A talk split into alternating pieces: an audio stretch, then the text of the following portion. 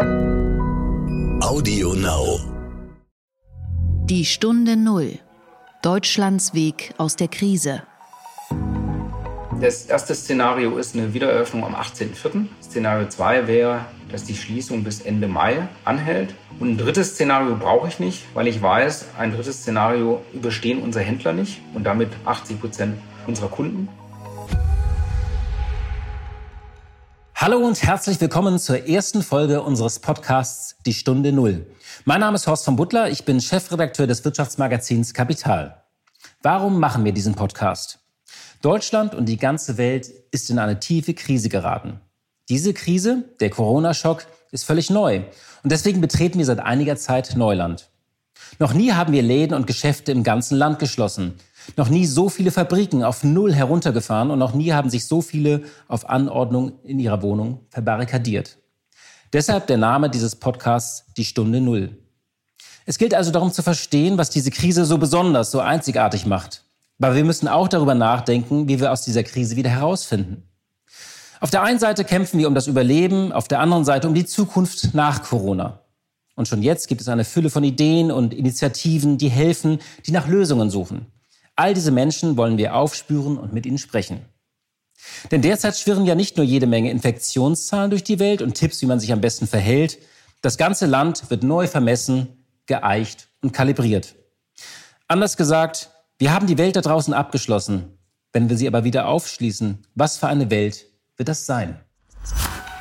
Der Gedanke zum Tag. Ich finde, wir müssen jetzt vorsichtig sein, aber nicht paranoid. Ich möchte das mit einem Beispiel aus meinem Freundeskreis erklären. Da hatten sich einige infiziert. Sie kamen wie so viele aus dem Skiurlaub. Und die ganze Familie war danach in Quarantäne. Sie wohnt in Norddeutschland in der Nähe von Hamburg. Nach einiger Zeit meldete sich das Gesundheitsamt, denn es hatte eine Anzeige gegeben. Die Kinder seien in der Nachbarschaft herumgelaufen. Das hatte ihre Tochter aber gar nicht getan, sondern nur einmal vom Zaun an der Grundstücksgrenze aus sicherer Entfernung ihren Freunden zugewunken. Dann bekam die Schwester der Frau in Quarantäne einen Anruf von der Schule. Einige Eltern hätten sich beschwert. Angeblich sei sie auch beim Skilaufen gewesen, was nicht stimmte. Ein anderer Bekannter in Quarantäne bekam einen Anruf vom Gesundheitsamt. Er sei mit dem Kinderwagen im Dorf gesehen worden. Auch das stimmte nicht. Was ich sagen will, es wäre furchtbar, wenn wir jetzt anfangen, uns gegenseitig zu denunzieren. Nicht noch eine zweite Infektionswelle bitte. Lass uns lieber gegenseitig bei den Einkäufen helfen und Quarantänewitze über WhatsApp verschicken. Die verordnete soziale Distanz, diese Kontaktsperre, klar, da ist man jetzt einfach vorsichtig. Und viele sind ängstlich, wenn sie einkaufen gehen oder in ein Geschäft müssen. Ständig überlegt man sich, nicht irgendetwas anzufassen oder jemandem zu nahe zu kommen. Das ist verständlich, aber jeder sollte auf sich selbst aufpassen und nicht auf andere und dann auf sie mit dem Finger zeigen. Die Stunde Null. Das Gespräch. Wir alle lesen dieser Tage die Berichte über die Kämpfe der Unternehmen und auch die ersten Insolvenzen von der Restaurantkette Vapiano oder auch dem Modelabel Esprit. Auf Facebook und Twitter rufen viele kleine Unternehmer um Hilfe. Und auch im Mittelstand rechnen derzeit viele, wie lange das Geld noch reicht. In der ersten Folge habe ich deshalb einen Menschen im Gespräch, der seit Wochen an vorderster Front kämpft, um sein Unternehmen und um die Arbeitsplätze. Es ist Levin Berner, er ist Geschäftsführer von Siux. Siux ist ein mittelständischer Schuhproduzent aus Walheim in Baden-Württemberg und stellt etwa 600.000 Schuhe pro Jahr her. Das Unternehmen gibt es seit dem Jahr 1954. Bekannt wurde es ab den 1960er Jahren mit seinem legendären Mokassin, dem Grasshopper. Von solchen Schuhherstellern gibt es noch etwa 30 Stück in Deutschland. Es waren einmal über 500, denn die Schuhbranche ist schon seit Jahren in einem großen Strukturwandel. Levin Berner ist seit 2010 bei Siux. Er ist dort mit seinem eigenen Geld eingestiegen und seit 2014 ist er auch Geschäftsführer. Er hat das Unternehmen also schon einmal gerettet und nun muss er es durch eine große Krise steuern. So, hallo Herr Berner, herzlich willkommen. Grüß Gott und hallo. Wo äh, erwische ich Sie gerade? Sind Sie in einem Schuhlager oder auch im Homeoffice?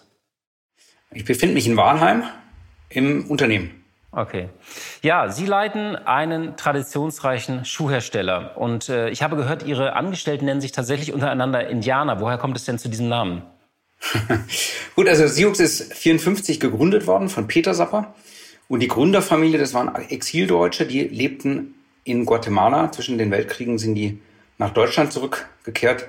Die haben dort Kaffeeplantagen besessen. Und dazu muss man wissen, in Guatemala ist der höchste Anteil an indigener Bevölkerung in Lateinamerika, also Indios. Und die tragen natürlich das traditionellste aller äh, Schuhe ähm, oder Beinkleidung und das ist der Mokassin, der älteste Schuh der Welt. Und äh, mit dieser Vision kam der Peter Sapper äh, zurück und nach dem Krieg hat er eine verwaiste Hausschuhfabrik in Walheim übernommen und dort dann seine Vision umgesetzt. Und deswegen sind wir der führende Mokassin-Hersteller und derjenige, der den Mokassin in Deutschland erfunden hat. Und wir sitzen in Walheim im Landkreis Ludwigsburg, das ist nördlich von Stuttgart, umgeben von Weinbergen und tatsächlich nennen wir uns untereinander Indianer aus dem vorbezeichneten Grund. Die Schuhbranche ist seit Jahren in einem, einem, tiefgreifenden Wandel. Das hatte ich eingangs ein bisschen gesagt. Ähm, sie ist in Deutschland vor allem mittelständisch geprägt. Die äh, Produktionen sind aber oft nicht mehr in Deutschland. Viele Hersteller sind auch verschwunden. Beschreiben Sie einmal ganz kurz, was so die Kernprobleme auch schon vor Corona Ihrer Branche waren. Gut, wir haben natürlich einen großen Strukturwandel. Das hängt im Wesentlichen damit zusammen, dass inzwischen jeder vierte Schuh online gekauft wird. Und wenn ähm, 25 Prozent äh, des Umsatzes aus dem stationären Handel rausgeht, bedeutet das automatisch 25 Prozent weniger Frequenz in den Innenstädten, 25 Prozent weniger Umsätze für die Händler. Und das gilt natürlich nicht nur für die Schuhfachhändler, sondern grundsätzlich eigentlich für den gesamten stationären Handel in Deutschland. Und was haben Sie da gemacht bei Siux, um sich darauf einzustellen?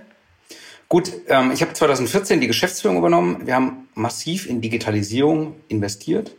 Inzwischen liegen wir im Onlinehandel auch so zwischen 20 und 25 Prozent, steigen da stark. Wir haben auf der anderen Seite auch viel getan, um die Marke Siux online sichtbarer zu machen und zu verjüngen. Und das ist uns auch ganz gut gelungen. Wir hatten bis 2016 äh, waren wir Olympiasponsor. Da haben wir uns zurückgezogen und ähm, setzen jetzt stark auf Kollaboration. Wir arbeiten zum Beispiel mit Deutschlands berühmtesten Schauspieler Till Schweiger zusammen oder mit dem Künstler Tim Bengel, haben äh, dort Kollaborationen gemacht, einfach um die Marke zeitgeistiger zu machen. Und tatsächlich ist es uns sehr gut gelungen. Wir hätten jetzt das beste erste Quartal abliefern können, also das beste erste Quartal 2020, beste Quartal seit zehn Jahren, mit steigenden Umsätzen, einer stark steigenden Markenbeliebtheit und rund 150.000 Besuchern unserer Webseite pro Monat. Aber dann kam Corona und jetzt ist alles Makulatur. Der Handel ist nach wie vor wichtig, haben Sie gesagt, auch wenn online stark steigt. Wann wurde Ihnen das erste Mal klar, diese Krise ist nicht mehr in China, die kommt uns wirklich näher? Also eigentlich ähm, muss man sagen, haben wir das schon im Konsumentenverhalten von Anfang Februar an betrachtet. Aber tatsächlich richtig mit den Händen zu greifen, war das für mich persönlich, das war so mein, mein Eye-Opener, am 16.02. Was war da? Da war die äh, große Leitmesse, internationale Schuhmesse in Mailand, die MICAM. Und da bin ich hingeflogen und als ich in Mailand am Flughafen ankam, standen da plötzlich zwei Personen im Vollschutz und haben die Temperatur genommen. Und bis dahin war eigentlich auch in der öffentlichen, in der Öffentlichkeit in Deutschland, auch für mich persönlich, dieses Corona-Thema eher ein äh, asiatisch, ein chinesisches Thema. Und dann kam das mit großer Wucht ähm, dann in Mailand an. Ähm, uns hat das alle relativ überraschend getroffen. Klar haben wir davor schon entsprechende Sicherheitsmaßnahmen, also keine Handshakes, Desinfektionsmittel etc. im Team etabliert. Aber ähm, tatsächlich war dann das diese Woche nach dem 16.02., ähm, wo dann plötzlich auch ähm, aus Norditalien diese Zahlen und diese Pressemeldungen kamen. Damit ist natürlich die Messe, das ist eine Schuhfachmesse, also da besuchen unsere Händler, um drei bis sechs Monate früher ihre Kollektion dann einzukaufen, bevor die im Handel ist. Ähm, es hat sich wie so ein Lauffeuer verbreitet. Entsprechend sind dann auch alle weitere Messetage deutlich schwächer geworden. Besucher haben ihre Flüge storniert. Ähm, und in, insoweit ist es eigentlich ähm, seit Februar schon richtig in der Branche angekommen. Ja, später wurde dann der Kampf vieler Unternehmen hier in Deutschland sehr konkret. Der Shutdown kam und damit schlossen viele Geschäfte. Können Sie mir einmal beschreiben, was das für Ihr Unternehmen konkret bedeutet hat? Gut, dazu muss man erstmal wissen, wie ist eigentlich unser Geschäftsmodell. Ich erwähnte vorhin ähm, unsere Online-Aktivitäten und der Kehrwert davon ist ähm, unser Geschäft mit ähm, dem Schuhfachhandel. Also wir haben äh, zu 80 Prozent entweder eigene Flächen oder ähm, wir beliefern ähm, Einzelhändler oder Ketten.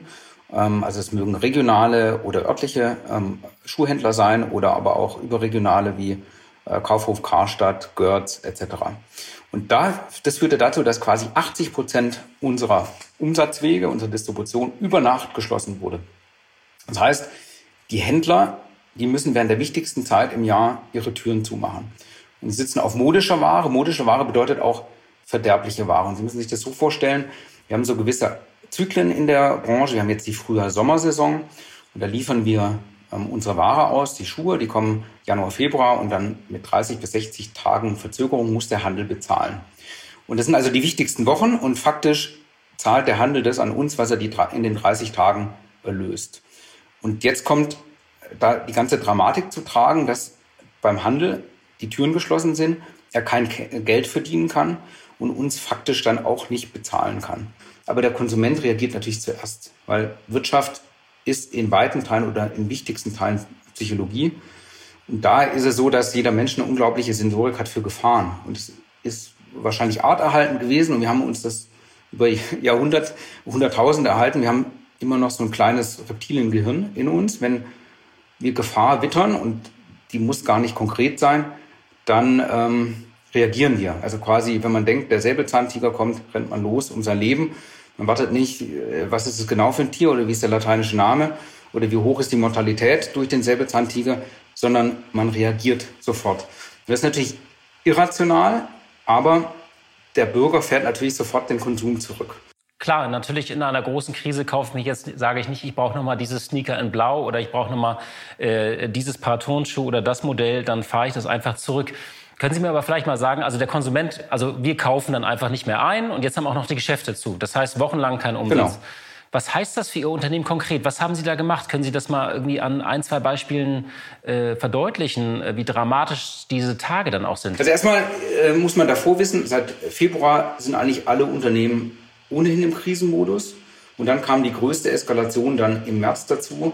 Äh, ich persönlich hatte, war das der Freitag der 13., wo die beiden ähm, Minister für Finanzen und Wirtschaft vor die Presse gegangen sind den Schutzschirm angekündigt haben und whatever it takes und Bazooka und Waffen auf dem Tisch.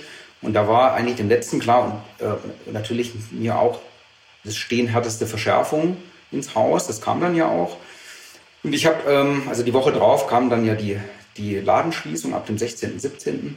Ähm, und ich habe dann am Wochenende mich ähm, hingesetzt und äh, einen Desasterplan für uns gemacht. Also das Allerwichtigste in der Phase ist natürlich Liquidität sichern. Liquidität geht ab vor Profitabilität. Und da geht es eigentlich, also schlicht gesprochen darum, wie kann ich mein Geld zusammenhalten und wie kann ich alle Auszahlungen ähm, so anpassen, ähm, dass die Firma überlebensfähig äh, wird. Denn man hat im Moment natürlich die maximal große, große Unsicherheit. Und das bedeutet, zuerst denkt man darüber nach, was kann man eigentlich stunden? Und da sind natürlich, äh, ist der Staat ähm, natürlich ein großer Zahlungsempfänger, ähm, Umsatzsteuer, Einfuhrumsatzsteuer etc. Und darum haben wir uns dann sofort gekümmert haben natürlich im Verlauf der Woche mit den Händlern, unseren Kunden gesprochen und auch uns überlegt, wie, wie können wir diesen notleidenden Betrieben helfen. Man spricht mit den Lieferanten, man spricht vor allem mit den Mitarbeitern, eine Betriebsversammlung gemacht zum Thema Kurzarbeit ähm, und haben die ähm, Lieferanten abtelefoniert. Und im Moment steht natürlich äh, das Thema Banken und KfW dann im Mittelpunkt. Aber das waren so quasi die letzten zwei Wochen im, äh, im Schweinsgalopp durchgegangen. Aber Umsatzsteuer zum Beispiel, die soll ja gestundet werden. Kam das bei den Finanzämtern an oder diese berühmte Einfuhrumsatzsteuer, kam das bei den Zollämtern an? Äh, hat das funktioniert für Sie? Oder da war natürlich schon ein, ein, ein relativ großer Zeitversatz. Also Sie müssen sich vorstellen, am Freitag, den 13. wurde quasi mit heißer Nadel diese, dieser Rettungsschirm aufgespannt. Und über, die Wochen, über das Wochenende arbeiteten die Bundesministerien ähm, ganz intensiv, wie man hört. Und ich habe zuallererst am Montag früh mit unserem Finanzamt äh, telefoniert und das war relativ verständnisvoll. Und ich wurde verwiesen, ich soll einfach den Antrag stellen und ähm, man würde dann im Verlauf der Woche mal gucken, äh, wie sich das entwickelt, weil man natürlich noch keine Weisungen aus Berlin oder beziehungsweise aus dem Land, dann aus Stuttgart hatte. Beim Zoll war das ein bisschen komplizierter. Ähm, da hatte ich auch angerufen, mich durchgefragt, wer da zuständig ist für. Das macht man ja auch nicht alle Tage. Und äh, da waren die Beamten also freundlich und sicherlich auch bemüht, aber haben erstmal darauf verwiesen, dass der Zoll eine Einnahmeverwaltung des Bundes ist und der Zöllner als solches ähm, auch im Wesentlichen ähm, sich selber in der, in der Pflicht und Rolle sieht, die Einnahmen des, des, des Bundes zu sichern. Und vielleicht muss man es kurz erklären, was haben wir mit dem Zoll zu tun?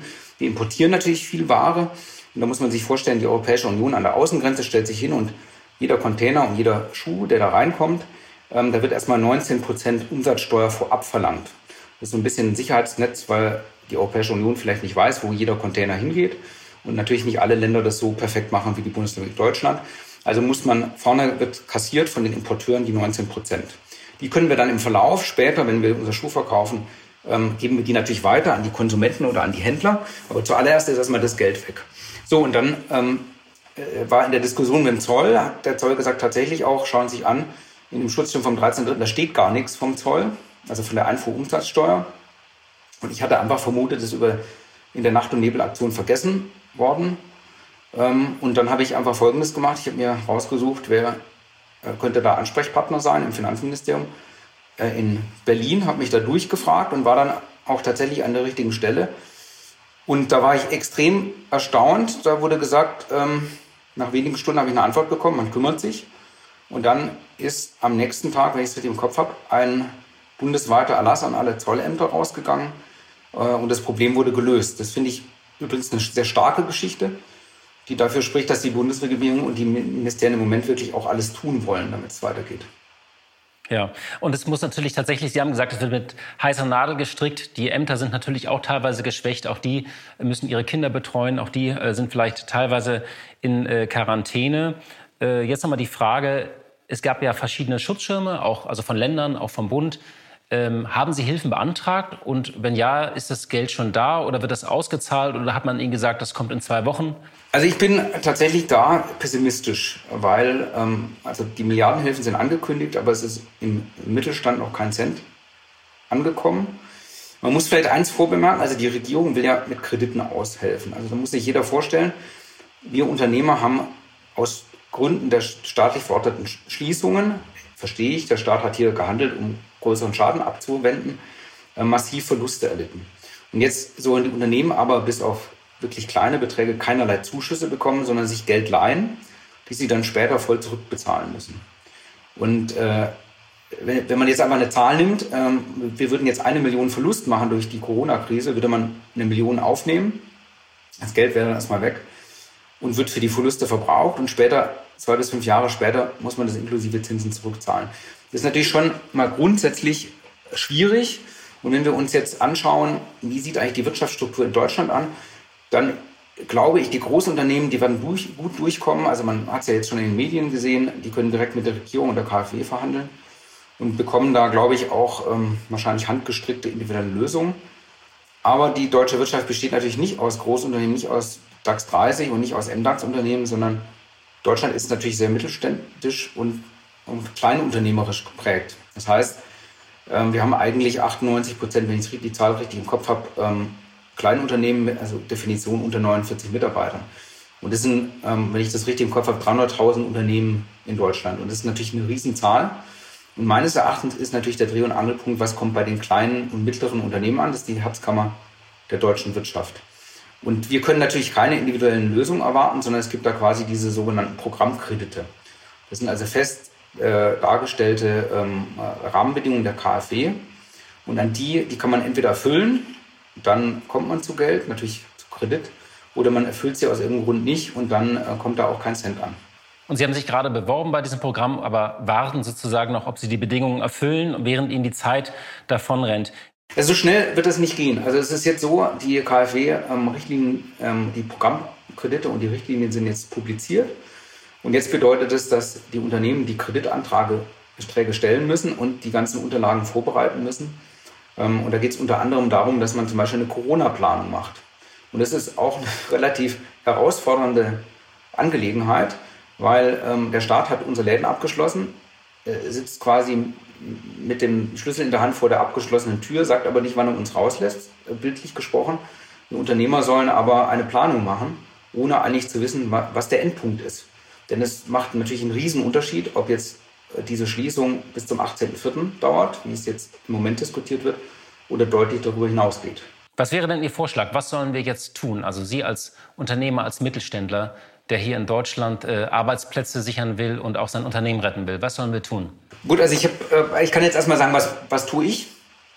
Ähm, wir haben natürlich Kurzarbeit beantragt. Wir haben uns ähm, extrem konzentriert auf die wichtigsten Dinge, ähm, die Zahlungsverpflichtungen, die Projekte, die wir machen. Haben natürlich sehr viele runtergefahren, quasi Notbetrieb, einfach damit das Geld, das wir haben und das wir einnehmen können, möglichst lange dauert. Ähm, Im Moment habe ich als Umsatzmöglichkeit nur unseren eigenen Online-Shop. Ja. Ähm, deswegen ist es notwendig, dass die Firmen mit Liquiditätshilfen ausgestattet werden. Und da gibt es natürlich relativ große Hemmsch Hemmnisse. Ich weiß nicht, ob, ob ich den Punkt weiter ausführen soll. Ähm, ich habe mich jetzt intensiv mit den KfW-Bedingungen ähm, beschäftigt und da gibt es so ein paar Themen, die in der Praxis zu sehr großen Problemen führen. Mit welchen Szenarien arbeiten Sie denn derzeit für Ihr Unternehmen dann? Also tatsächlich sind es nur zwei. Das erste Szenario ist eine Wiedereröffnung am 18.04. Ähm, also für Baden-Württemberg gilt diese Schließung bis zum 17.04. Ähm, das wäre Szenario 1. Szenario 2 wäre, dass die Schließung bis Ende Mai anhält. Und ein drittes Szenario brauche ich nicht, weil ich weiß, ein drittes Szenario überstehen unsere Händler nicht und damit 80 Prozent unserer Kunden. Und damit ähm, können auch wir damit nicht in das äh, 67. Jahr unseres Bestehens kommen. Ja, Herr Berner, das sind natürlich sehr unsichere Aussichten. Wenn Sie jetzt ein, eine Botschaft hätten, auch nach, äh, an die Regierung in Berlin, was müsste sich konkret verbessern? Also wenn ich mir erlauben darf, sind es zwei Punkte. Also mein erster Punkt wäre, wir brauchen Führung, gerade in Zeiten größter Unsicherheit. Und das Allerwichtigste ist, dass wir ein Exit-Szenario benannt bekommen. Klar, transparent und mit dem Unternehmen und Bürger zur Planbarkeit zurückkommen. Die, die, die aktuellen Umstände finde ich absolut unhaltbar, weil wir nicht planen können. Und von uns natürlich für die Mitarbeiter, für die Lieferanten, auch für die Banken wird eine Planungssicherheit verlangt. Die wurde uns genommen aus staatlichen Gründen und die brauchen wir, müssen wir zurückbekommen, ähm, damit wir überhaupt eine Initiative ergreifen können, was wir konkret tun. Mein zweiter Vorschlag ist, dass wir die besagten Kredithürden äh, sofort beseitigen müssen.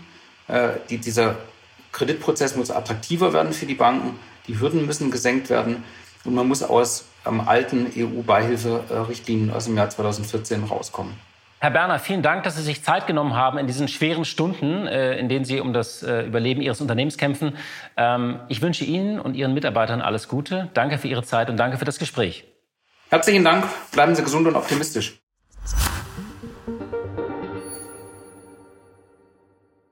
So, wir haben uns überlegt, dass wir in jeder Folge in diesem Podcast immer noch eine gute Idee oder ein besonderes Projekt präsentieren und zu Wort kommen lassen. Irgendjemand, der gerade etwas macht, das in dieser Krise hilft und uns weiterbringt. Die gute Idee. Die gute Idee des heutigen Tages kommt aus Berlin, genauer gesagt aus Berlin-Kreuzberg. Dort wurde die Aktion Kochen für Helden ins Leben gerufen. Alle teilnehmenden Restaurants unterstützen Menschen in sogenannten Funktionsberufen, also Menschen, die jetzt wichtig sind und nicht wie ich zu Hause sitzen und Homeoffice machen. Außerdem helfen sie Menschen, die besondere Hilfe benötigen und kochen ihnen täglich warme Mahlzeiten. Wie das genau funktioniert, was Restaurantbesitzer motiviert und warum sich mittlerweile immer mehr Lokale der Aktion anschließen, erklären Cecilia und Jessica vom Restaurant Baldon.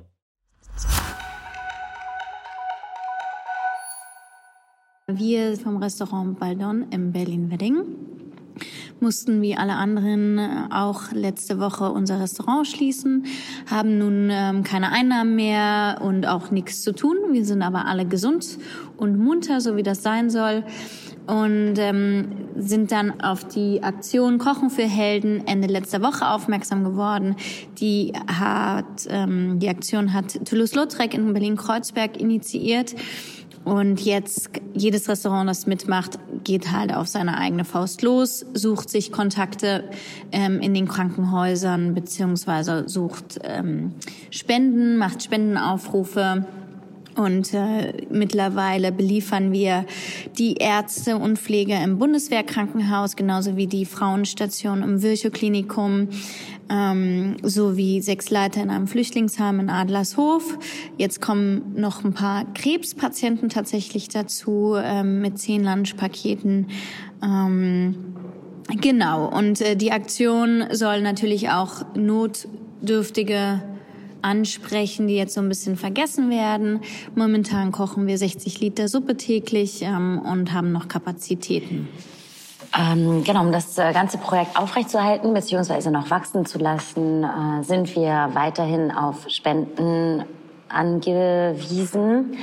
Und ähm, freuen uns auch über Kontakte zu ähm, Krankenhäusern oder auch Supermärkten. Also man merkt erstmal, wenn man unterwegs ist, wie viele Leute eigentlich unter dieser ganzen Krise leiden. Und äh, genau, freuen uns natürlich, wenn das ganze Projekt auch ähm, weiterhin so gut die Runde macht.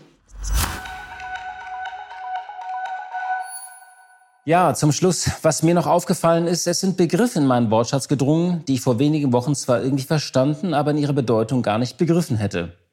Herdenimmunität, Durchseuchung, Corona-Partys, Selbstquarantäne, Kontaktsperre, Shutdown oder Lockdown, Social Distancing.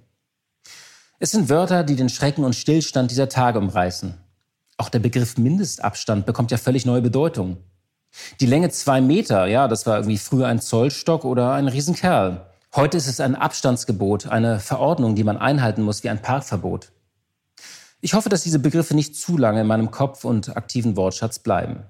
So, das war die erste Folge von Die Stunde Null. Wir reden hier über die große Zäsur unserer Gesellschaft und Wirtschaft. Nicht über Trümmer, aber über Einschnitte, über Zusammenbruch und Aufbruch. Ich bin sicher, die Welt steht still, aber sie dreht sich auch irgendwie weiter. Ich bin Horst von Butler und sage danke fürs Zuhören. Bleiben Sie gesund und bleiben Sie optimistisch. Die Stunde Null ist jeden Tag auf AudioNow und überall, wo es Podcasts gibt. Die Stunde Null. Deutschlands Weg aus der Krise. Dieser Podcast ist Teil der Initiative Gemeinsam gegen Corona.